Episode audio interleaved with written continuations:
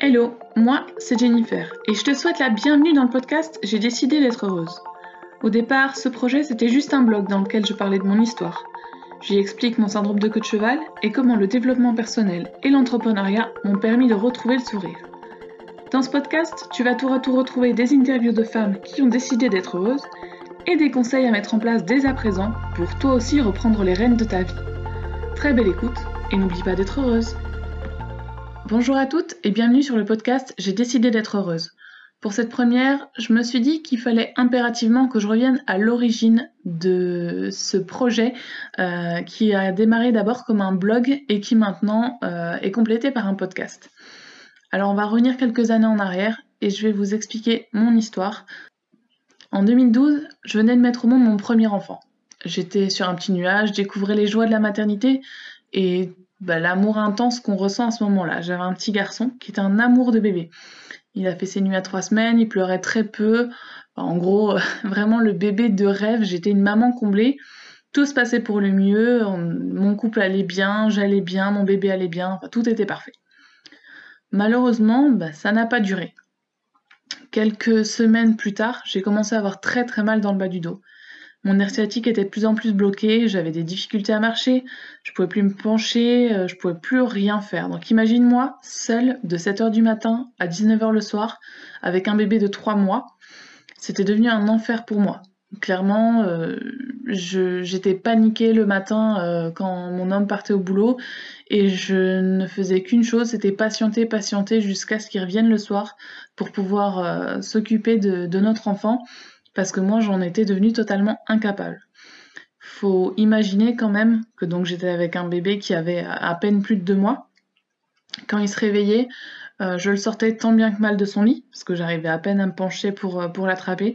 Je l'emmenais à la salle de bain pour changer sa couche, lui faire sa petite toilette, et ensuite on s'installait tous les deux sur notre canapé, avec une bouteille d'eau, le téléphone, quelques hochets pour l'occuper, et voilà. Je ne bougeais quasiment plus de la journée. Euh, c'est à peine si je me levais pour euh, aller aux toilettes, pour aller me chercher à manger. Vraiment, j'avais ce qu'il fallait euh, pour mon fils à côté de moi, mais euh, pour moi, c'était vraiment le strict minimum pour éviter de bouger parce que c'était devenu impossible. Alors, heureusement pour moi, j'avais un homme, et j'ai toujours un homme très compréhensif. Donc, dès qu'il rentrait du boulot, il prenait tout en charge, que ce soit notre fils, que ce soit les repas, que ce soit la maison, et ben même moi, parce que du coup j'avais besoin de son aide pour faire à peu près tout. Et cette situation a duré plusieurs semaines, le temps de voir plusieurs médecins, de faire des examens. Mon état s'était encore aggravé. J'étais tout juste capable de faire de minuscules petits pas, et pour chacun d'eux, une larme de douleur coulait sur ma joue. Alors c'est, ça pourrait paraître un peu romancé ou quoi, mais vraiment c'est pas pour, euh, faire bien dans le podcast euh, ou, dans l'article que j'avais écrit sur le sujet c'est vraiment la réalité. Euh, j'en étais à un point où je ne pouvais plus lever les pieds pour avancer et euh, bah, chaque pas était un effort monumental. Je, pleurais euh, presque du matin au soir parce que la douleur était tellement intense que rien ne me soulageait, quoi. Vraiment rien du tout. J'étais devenue incapable de me pencher, de me lever. Aucune position ne me soulageait. La douleur, elle était devenue insupportable. Euh, j'avais déjà vu euh, des médecins, au départ, on va dire médecins traitants, qui m'ont dit en gros que voilà, enfin, qui m'ont donné des antidouleurs, mais qui n'ont pas cherché forcément plus à me soulager parce que euh, bah, j'étais jeune. Je, à ce moment-là, j'allais fêter mes 22 ans. donc clairement, une jeune qui a des problèmes de dos à ce moment-là, on la prend pas forcément au sérieux. J'ai malgré tout insisté, j'ai réussi à aller voir un premier spécialiste du dos euh, qui m'a dit en effet vous avez une hernie discale mais euh, bah, à votre âge on n'opère pas. Donc euh, bah, je me suis dit ok on fait quoi? Parce que là je vis plus. Je, vais... je commençais à être un peu en dépression parce que bah, c'était douleur H24 dans ma tête et dans mon corps donc c'était plus possible de penser à autre chose. Donc euh, je me suis dit, je dois faire quoi? Je dois attendre d'avoir 40 ans pour qu'on m'opère et, retrouver une vie à ce moment-là? Enfin, clairement, pour moi, c'était pas possible. Donc euh, ben, pendant un temps, j'ai été perdue, je savais plus quoi faire. Jusqu'au moment, c'était le dimanche 8 juillet 2012, très exactement. Euh, j'ai eu de grosses difficultés à, uriner. Alors bon, pour te donner une idée, imagine ce que tu ressens quand la douleur est si forte que tu ne peux pas t'asseoir, mais tu es obligé de rester là encore sur les toilettes, parce que voilà, c'est de ça qui va être question. là, je vais parler de pipi, désolé, mais c'est vraiment ça. J'en étais arrivé à un point où je ne pouvais plus faire pipi du tout. Euh, le, fameux dimanche 8 juillet, euh, voilà, ma vessie au départ, elle mettait peut-être une dizaine de minutes euh, à, bien vouloir se vider. Et puis en seulement quelques heures, quelques jours, c'était de pire en pire. le temps que je devais passer aux toilettes était de plus en plus long et j'en suis arrivée à un point où j'avais l'impression que mon corps brûlait de douleur et que ma vessie était prête à exploser, mais impossible de faire pipi. C'était plus possible.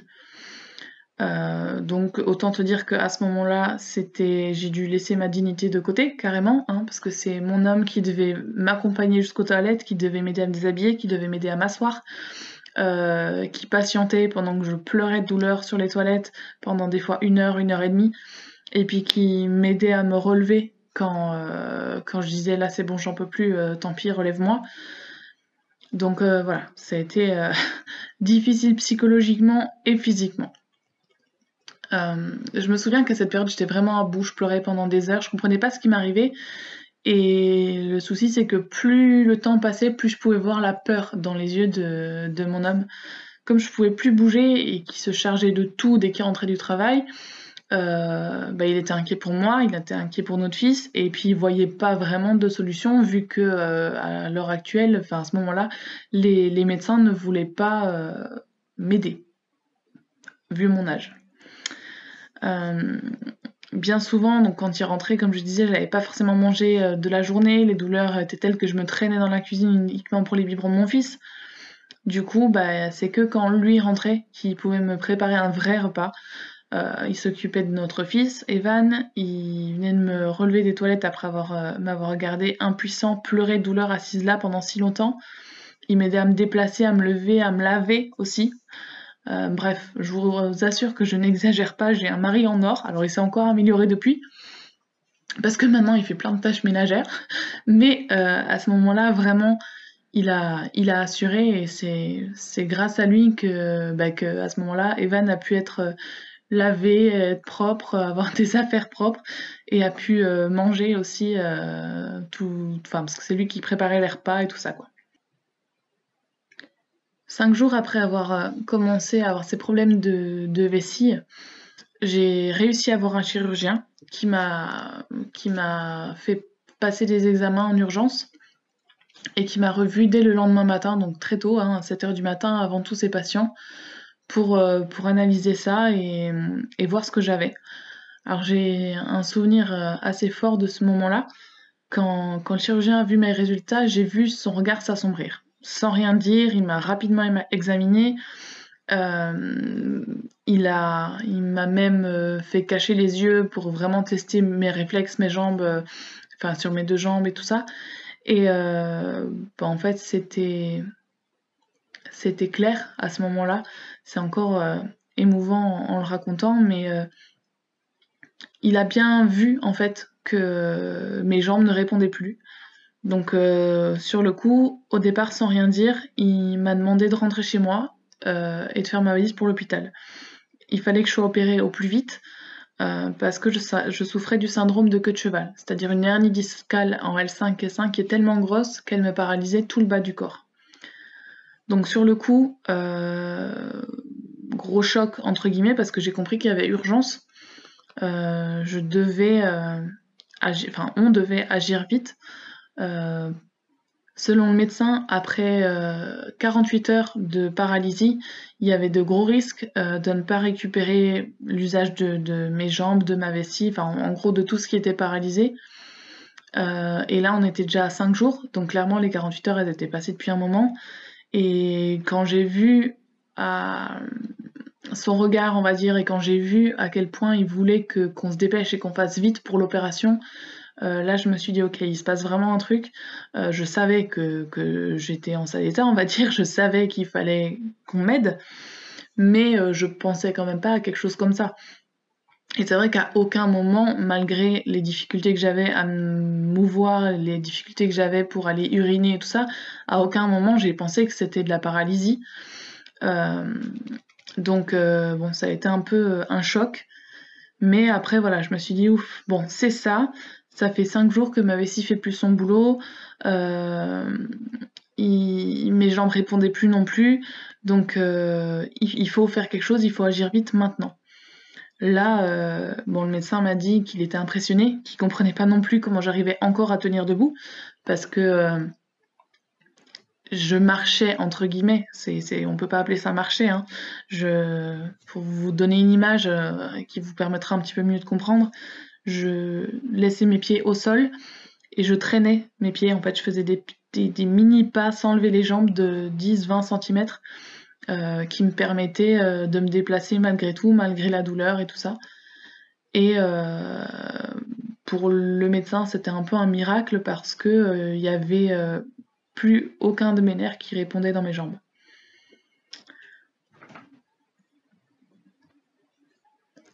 Ce matin-là, je suis donc rentrée chez moi juste après notre, notre rendez-vous. J'ai retrouvé, j'ai retrouvé mon homme et mon fils.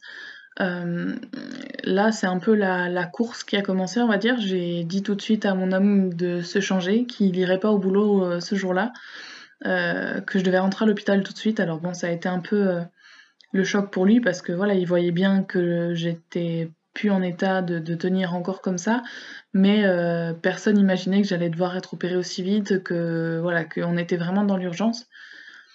Donc, euh, bon, bah, on a fait ce qu'il fallait. Euh, il a réussi à poser deux jours de congé. Il faut imaginer que c'était au mois de juillet. Hein. donc, euh, ses collègues étaient en congé. C'était un peu, un peu galère. Et on a réussi à se débrouiller. Il m'a fait une valise. On est parti quelques heures après à l'hôpital. Et le, jour même, donc l'après-midi même, le chirurgien m'a opéré. Et au bout de quelques jours, j'ai retrouvé l'usage, entre guillemets, normal, j'allais dire, du bas de mon corps. Donc quand je dis normal, c'est que euh, j'ai mis du temps euh, à pouvoir remarcher normalement, euh, à récupérer l'usage de ma vessie aussi, parce que bah, les premières heures, les premiers jours après l'opération, ça fonctionnait toujours pas. Donc faut, faut, imaginer que j'ai à aucun moment j'ai imaginé me retrouver en chaise roulante. c'est vraiment quelque chose qui m'a jamais effleuré l'esprit. Par contre, je sais pas pourquoi exactement, mais euh, j'avais vraiment une image en tête de la maman devant l'école qui attend son fils et qui euh, porte une poche urinaire euh, contre elle et tout. C'était quelque chose qui me, qui me rebutait. Enfin, clairement, ça, ça me faisait plus peur ça, à la limite, que, que la paralysie. Donc, c'est les premières heures après l'opération, les deux premiers jours là, ont été euh, assez stressants jusqu'à ce que petit à petit euh, ma vessie se remette à fonctionner. Alors faut se dire que bah, maintenant ça fait, euh, que je dise pas de bêtises, ça fait 8 ans que j'ai été opérée. Chaque jour je pense à la chance que j'ai d'être debout, de ne pas porter de sang urinaire du coup. Mais malgré ces bons résultats suite à l'opération, j'ai dû apprendre à vivre avec les séquelles de cette paralysie ma vessie euh, m'envoie continuellement la sensation d'être remplie. Donc, euh, souviens-toi de ce que tu ressens quand ça fait des heures que tu te retiens, je sais pas moi, quand tu es sur l'autoroute ou, bref, que, que tu as une journée de fou et que ça fait des heures et des heures que tu te retiens d'aller aux toilettes et que tu ne peux pas. Eh ben, tu vois, tu as, l'impression que la vessie va exploser. Ben, moi, je vis ça tout le temps, depuis 8 ans. Euh, j'ai aussi des pertes de sensations dans les jambes. Il y a mes jambes qui s'endorment euh, assez régulièrement. J'ai totalement perdu euh, la, sensation sur une de mes cuisses. Bon après c'est ça pour le coup c'est pas grave. c'est vraiment ce qui est moins, le moins embêtant donc c'est pas vraiment gênant. Par contre euh, voilà là où c'est le plus douloureux c'est mon dos, mon dos qui me fait toujours souffrir. je peux pas rester assis trop longtemps, je peux pas marcher trop longtemps, je dois faire attention à tout ce que je fais au risque de déclencher une grosse crise douloureuse toutes ces séquelles, je dois apprendre à vivre avec. Et ben, au début, c'était une vraie difficulté. Euh, j'ai été déprimée pendant très longtemps, je me sentais inutile, j'avais l'impression de ne pas avoir d'avenir. C'était très difficile psychologiquement de supporter cette souffrance et puis d'accepter qu'elle fasse euh, bah, partie maintenant de, mon quotidien. ça a pris du temps. Quand je dis du temps, ça se compte pas en semaines ni en mois, ça se compte en années. Des, années pendant lesquelles j'étais vraiment mal, je prenais des médicaments très forts, de la morphine même trois fois par jour. Euh, au point que bah, j'étais à peine capable de m'occuper de mon fils parce que j'étais, je ne souffrais plus, mais j'étais shootée aux médicaments. Donc clairement, euh, j'aurais jamais confié mon enfant euh, à quelqu'un dans cet état-là. Et bon, pourtant, c'est ce qui s'est passé pour moi pendant un certain temps. C'est vraiment quand il a été question d'avoir un deuxième enfant que j'ai ouvert les yeux. Je me suis dit, ok, j'ai mal, mais je suis là. Je suis là, je suis en vie. J'ai deux petits garçons géniaux, j'ai un mari en or que j'aime plus que tout. Et oui, c'est difficile. Oui, il y a des jours où je peux à peine bouger, où la douleur est très forte et que ça m'occupe, ça, bouffe la vie, ça m'occupe tout, tout, le cerveau, on va dire. Mais euh, voilà, je vois ça comme une épreuve au quotidien de surpasser mes souffrances. Et malgré tout, j'ai décidé d'être heureuse chaque jour et de tout faire pour j'ai pris conscience que j'avais perdu plusieurs années de ma vie à être malheureuse et je me suis dit que je ne suis certainement pas la seule dans cette situation. Donc j'ai décidé de parler de cette histoire. Euh, pourquoi j'ai décidé d'en parler? Tout simplement parce que je me suis dit que peut-être cette histoire, elle peut aider d'autres personnes à avancer. Je n'ai à aucun moment eu envie de, de me faire... Euh, remarquer, on va dire, par ça. Je veux pas qu'on me lance des fleurs pour ce qui s'est passé. Je veux pas euh, qu'on m'envoie des messages forcément en me disant que j'étais courageuse ou quoi que ce soit. Je veux juste pouvoir prouver euh, que c'est possible d'avancer, qu'il est possible de traverser des moments difficiles et d'être là, d'être là même si bah, tout n'est pas parfait. Parce que de toute façon, si on attend que notre vie soit parfaite euh, avant de pouvoir faire des choses, ben on fera jamais rien on ne sera pas heureux, on, serait toujours en train d'attendre mieux, d'attendre que telle ou telle chose se débloque.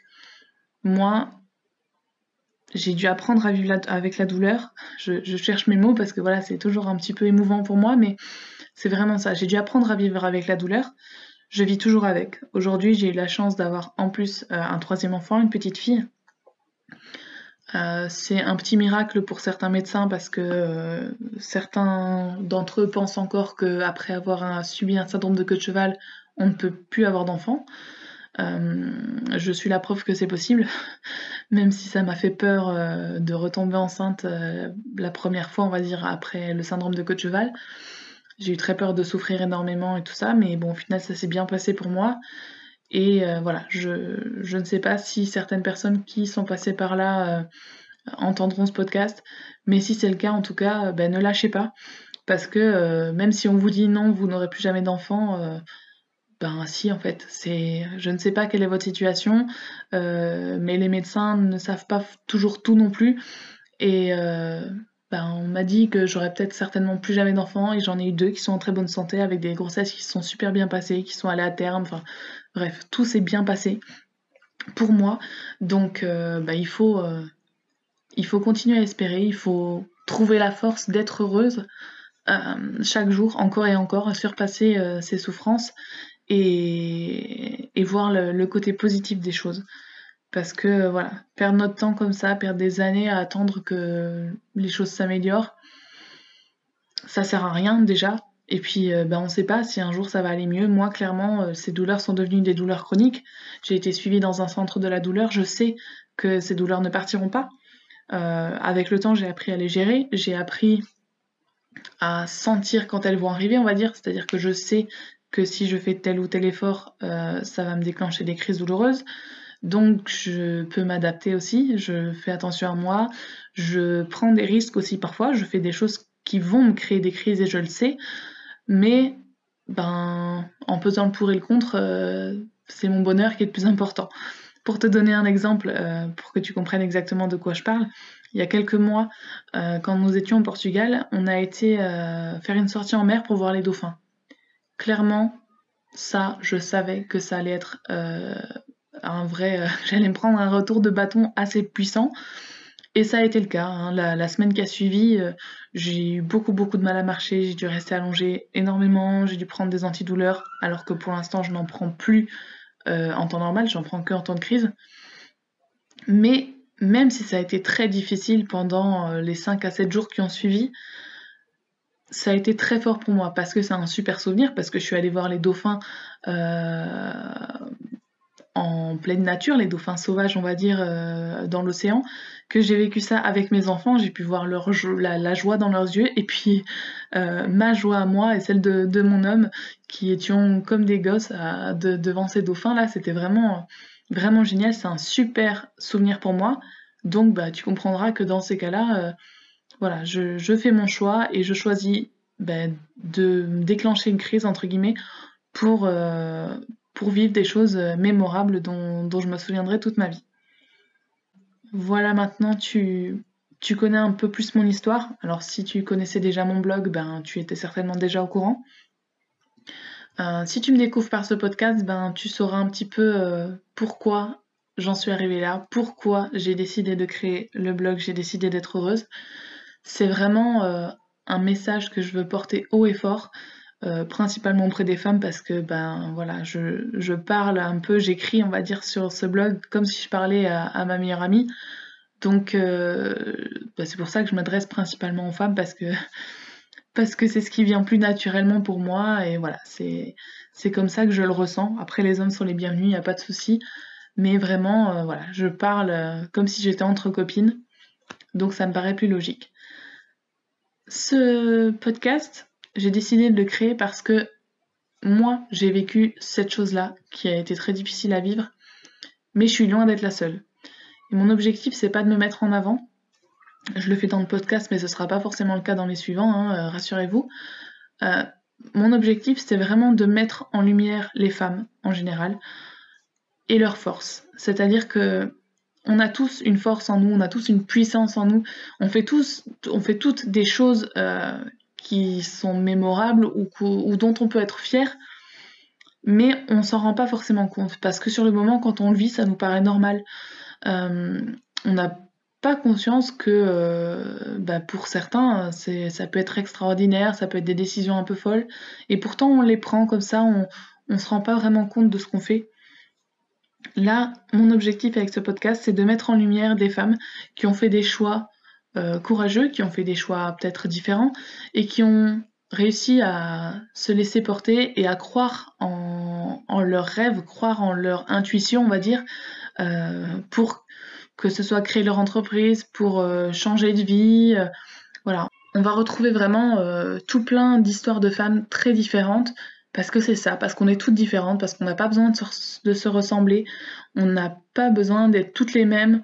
Euh, je souhaite vraiment profondément qu'on trouve toute la force de s'assumer et de montrer qui on est. Donc euh, bah, dans ce podcast, je vais essayer de mettre en lumière euh, certaines femmes avec qui j'ai le plaisir d'échanger, Surtout, si vous avez des témoignages à faire, n'hésitez pas à me contacter. Je serais ravie qu'on en discute, que ce soit pour le podcast ou pour les posts que je fais maintenant sur Instagram, où je mets euh, en lumière les, petites victoires, on va dire, euh, les, petites forces du quotidien de tous nos petits bouts de femmes. Voilà, n'hésitez pas à me contacter. Je serais ravie de pouvoir partager votre histoire. Voilà, ça y est, ce podcast touche à sa fin. S'il t'a plu, je t'invite à le partager euh, partout où tu peux. Euh, et puis, ben, si tu as envie de connaître l'histoire de toutes les femmes que je vais pouvoir interviewer par la suite, je t'invite à t'abonner et à revenir régulièrement voir toutes les nouveautés que je propose. Je te souhaite une très belle journée et n'oublie pas d'être heureuse.